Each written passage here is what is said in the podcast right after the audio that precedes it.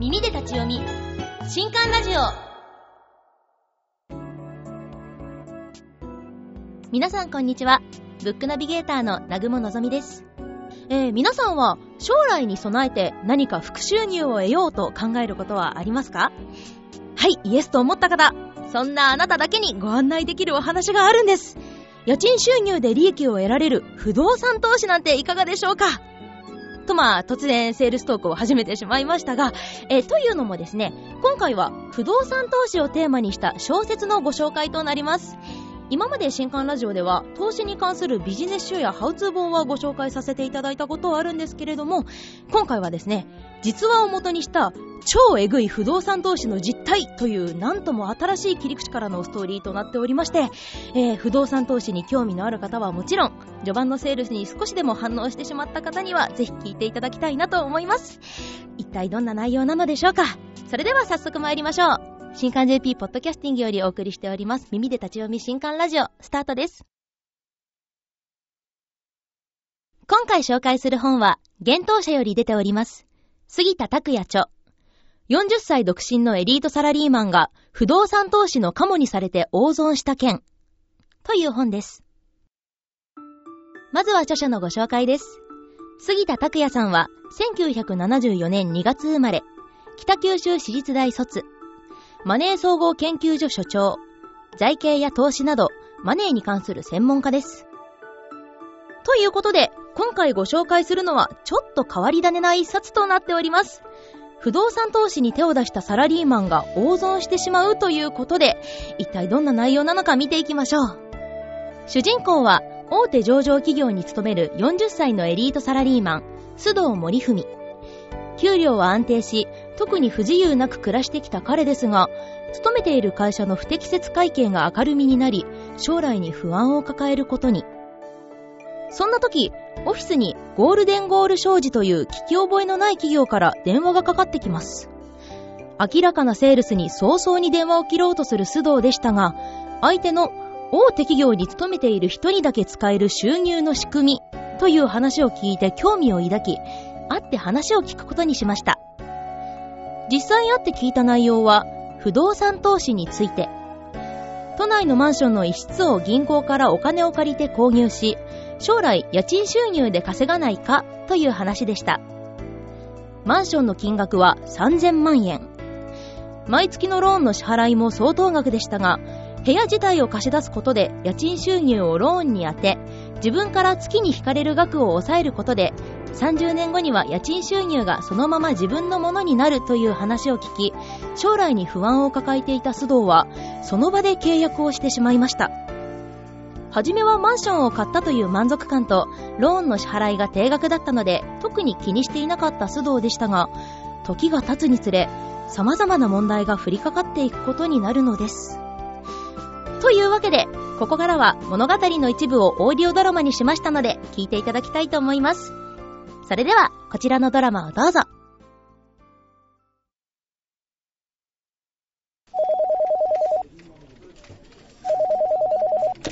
お待たせいたしました。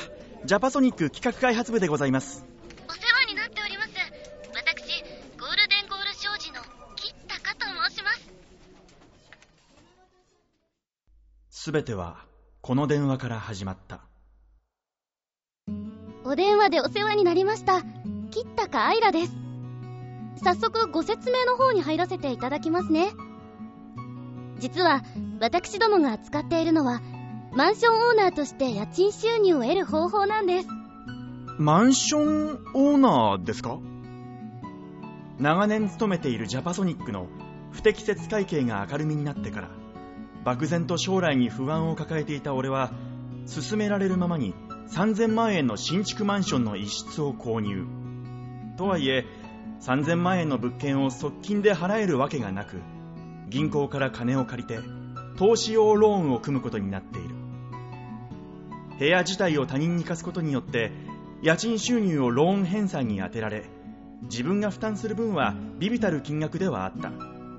それにローン返済後はマンションの一室が自分の自由にできるということもあり将来のことを考えると最終的に自分のためになるのでは。と思ったのだそれにただいま、母さん。具合はどう？今日はいい話を聞いたんだ。東京のマンションが銀行からのローンで買えるんだってさ。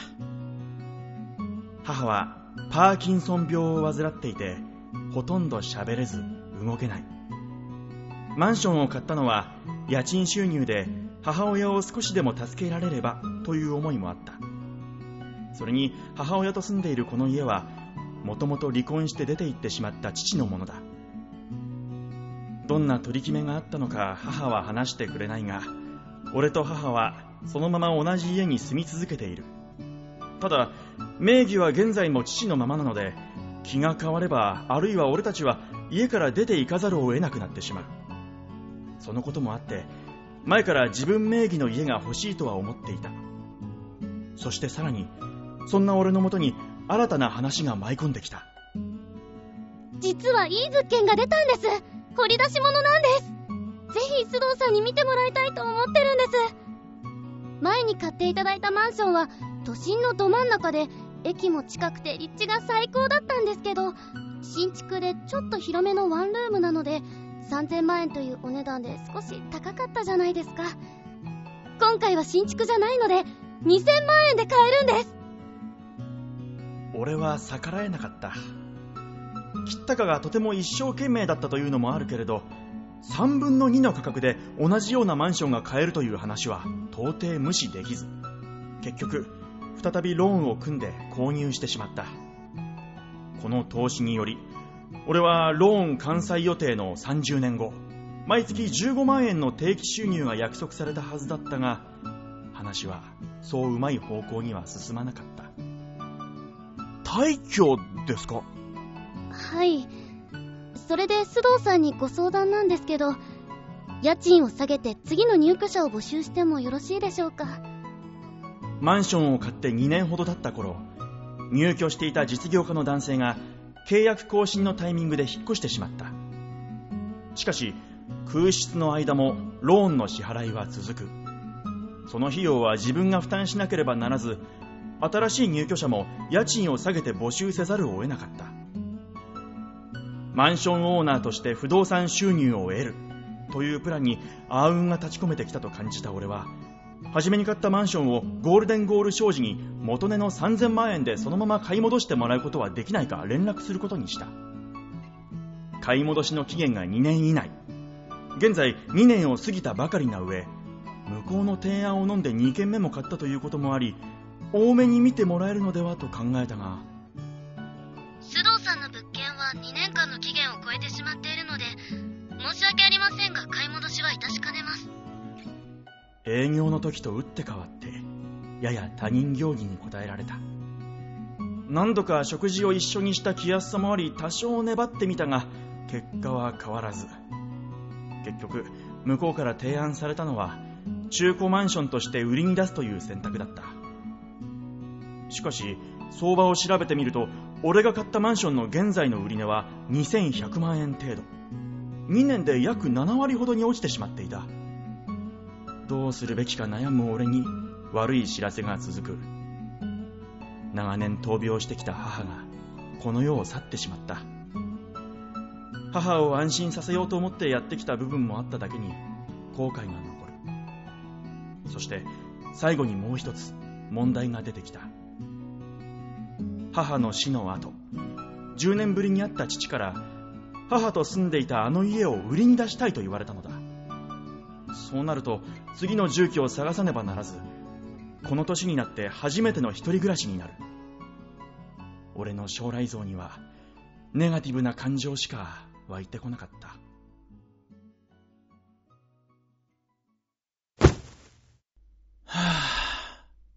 俺はどうすればいいんだ？なあ魔女かな？どうすればいい？俺はベッドサイドに飾ってある魔女かなのフィギュアに目をやった。魔法少女魔女かなは今季の一押しアニメだ。明日も仕事だし、他にもやらなきゃいけないことが山積み。お金も減っていくし、この家も出ていかなきゃならない。ほんと、俺が思い描いてた将来とは全く違うものになったな。助けてもらえるなら、誰かに助けてもらいたい。だが、そんな都合のいい展開は、現実ではありえない。おやすみなさい。明日も良いドリームに、めくるめくるくるくるりんぱー少しでも気を紛らわせるために、魔女かなの呪文を唱えて、俺は眠りについた。ねうーん。え、ねえってば。も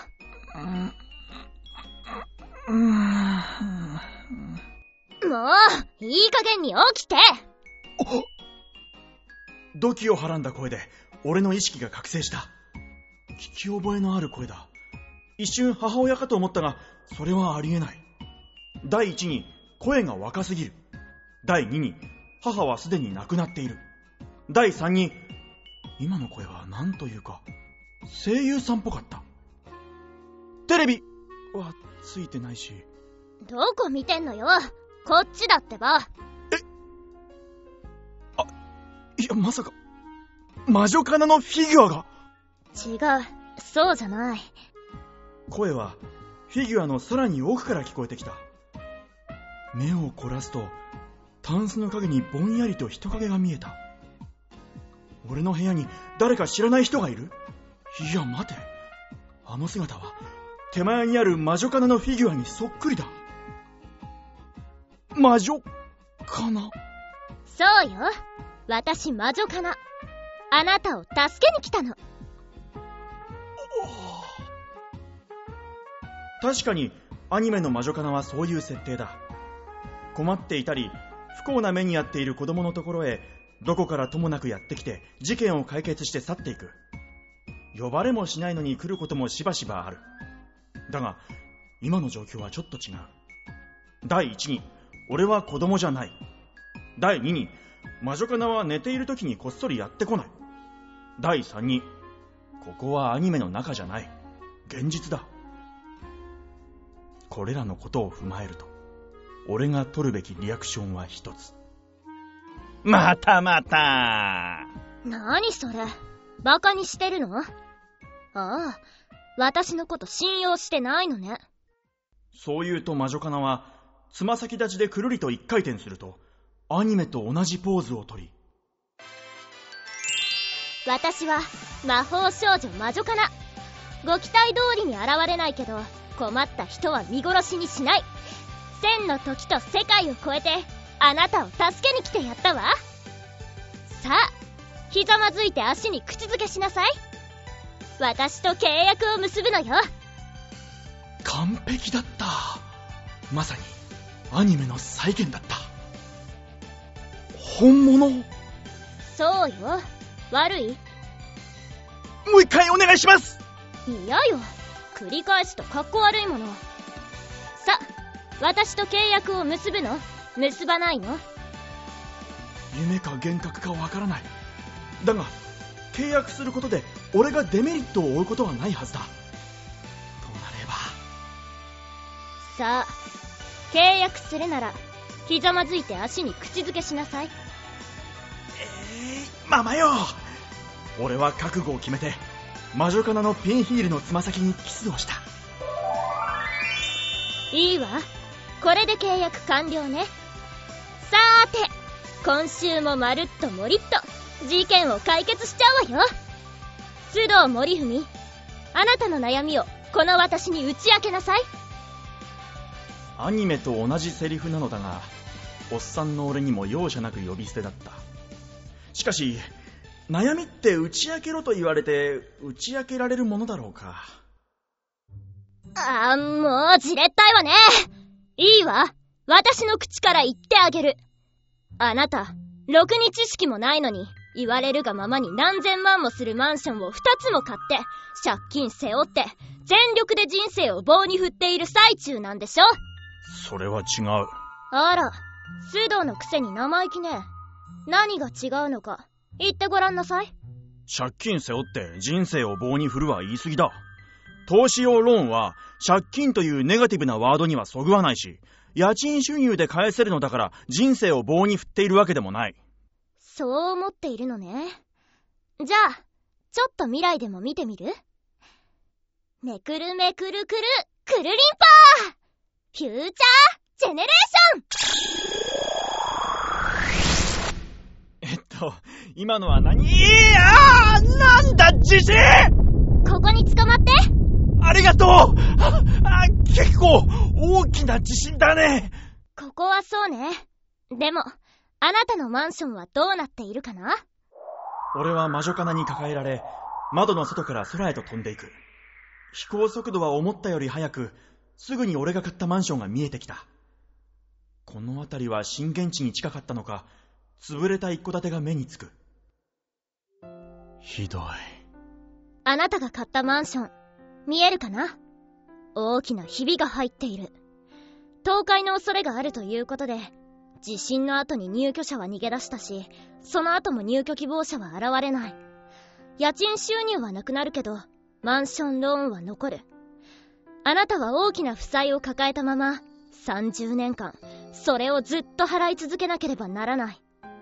これは、未来において確実に起きることなのか？世の中に確実なことなんてない。フューチャージェネレーションは可能世界の一つ。この世界では実際に起きていることだけど、別の世界では地震は起きなかった。また別の世界では震源地がずれたために、あなたのマンションは無事だった。でも、あなたがこの先、どの世界を生きていくかはわからない。可能世界？私たちの生きている時空は唯一のものじゃないの。この世界では、あなたはジャパソニックの社員だけど、別の世界のあなたは、ジャパソニックの面接で落とされて、ライバル企業の藤山電機で働いている。また別の世界では、あなたはジャパソニックからベンチャー企業に転職して、役員の一人になっている。平行世界か。並行しているだけじゃない。未来も過去も、可能世界として同時に存在している。ここから、小学生で10歳のあなたの世界に行くこともできるし、70歳で引退したあなたのいる世界に行くこともできる。すべての世界は同時に存在している。ここは地震の起きた世界。現実を生きるあなたは、この世界につながるかもしれないし、つながらないかもしれない。俺は、どうすればいい？自分で考えたら？その頭は、毎朝ヘアワックスつけて、ひねったり流したりするだけの飾り物じゃないんでしょ？少しは考えたさ。考えたから、このままサラリーマンでずっと給料をもらい続けることのリスクに思い立って、マンションを買ったんじゃないか。そう？じゃ、あなたがマンションを買わなかった世界を見てみる？めくるめくるくる、くるりんぱーフューチャージェネレーションまた景色が変わった。今度は、ジャパソニックの車内にいた。俺と魔女かなは宙に浮かびながら、パソコンに向かってメールをチェックする俺を眺めている。第三者視点で俺を見るのは奇妙な感じだ。なあ、俺らめっちゃ目立つんじゃないの？大丈夫。みんなには私たちの姿は見えない。声も聞こえない。それどころか、私たちはこの世界のものに触ることもできない。ただ見ているだけ。なるほど。しばらく様子を見ていると、俺が部長に呼び出された。定期面談のようだ。正直、部長は苦手なタイプだ。定期面談が近づくと、俺はいつもどうやってやり過ごすのが一番穏便に済むかということばかりを考えている。そして、目の前にいる俺も、それは同じようだった。部長、失礼します。俺が部屋に入ると、部長はすぐに顔を上げた。表情から察するに、今日は機嫌が良さそうだった。そして部長はどういうわけか俺を褒め、課長に推薦するという話を持ち出してきた。ありがとうございます。やる気はあります。部長の提案に俺が力強く返事をした。そんな姿を見ていた俺は驚いた。目の前の俺は管理職になるのは嫌だと思っている今の俺と、本当に同一人物なのだろうか。人は変わるのよ。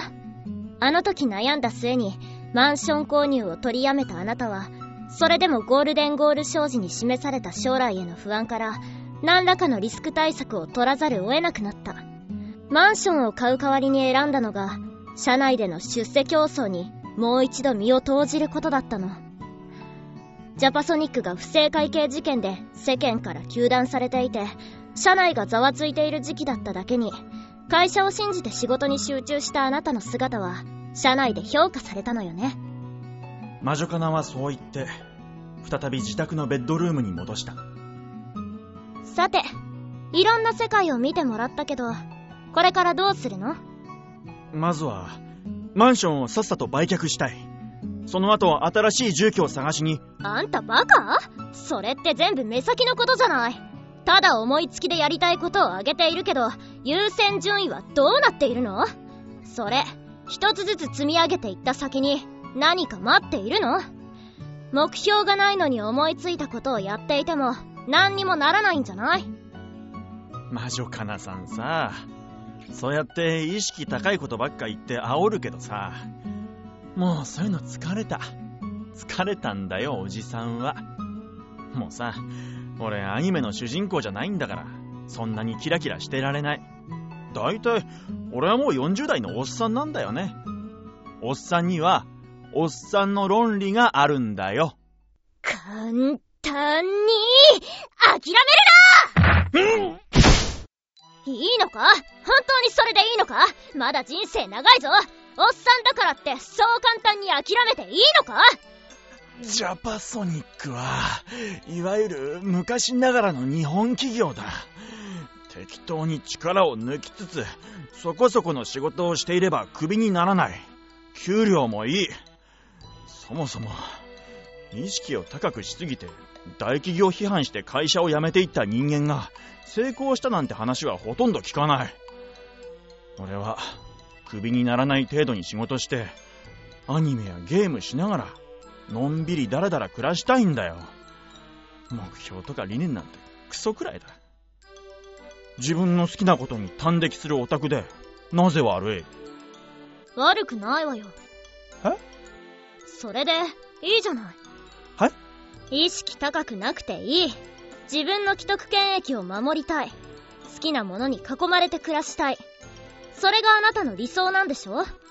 だったら、その理想を守るために何をしたらいいか、考えたらいいじゃない。いいのか？それで。だとしたらどうしたいの？正直、働かなくても今の生活ができればいいのに、と思う。でも、そんなことは無理だろ無理じゃないわよ。できるわよ。できない。うわ、暗。ほっといてくれ。例えば、年末ジャンボ宝くじが当たれば、一等前後賞合わせて10億円よ。それくらいの生活できるでしょ宝くじが当たる確率なんて、天文学レベルだろ金の無駄だ。それとも、魔女かなさんの魔法で、宝くじが当たるようにしてくれるのかい？あいにく。そんな都合のいい魔法はないし、あったとしても、あなたには使いません。私は清く正しい正義の味方なんだから。そんなずるいことができるわけないでしょう。魔法であなたに一等を当ててあげるなんて、自分が当たることを真剣に祈って宝くじを買っている人たちに失礼です。じゃあ、どうすればいい？自分で考えてよ。あなた、頭いいんでしょ？はぁ。やれやれ。少し休ませてくれ。まだ深夜だし。寝ながらでも考えておくよ。俺はそのままベッドに寝転がった。考えなければいけないことが山積みだ。マンションの売却、次の住居、ジャパソニックの今後。どうすればうまくいくのか。それに、魔女かなはなぜ俺のところに来たのだろう。本当に本物なのか？結局、これは夢じゃないのか？いろいろなことを頭の中で考えているうちに、俺はいつの間にか眠りについた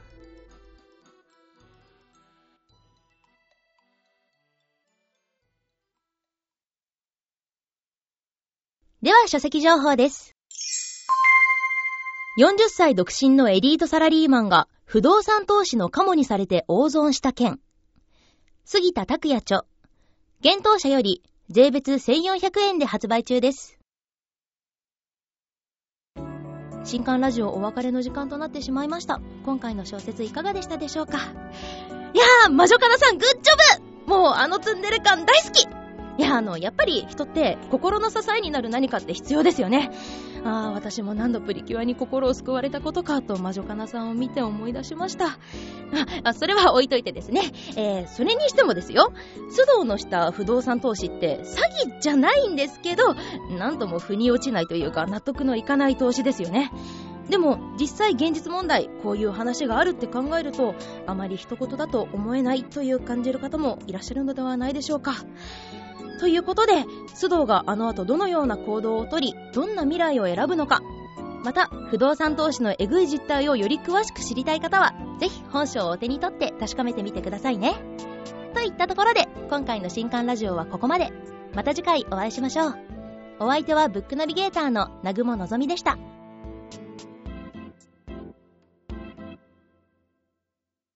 この配信は、現当社の提供でお送りしました。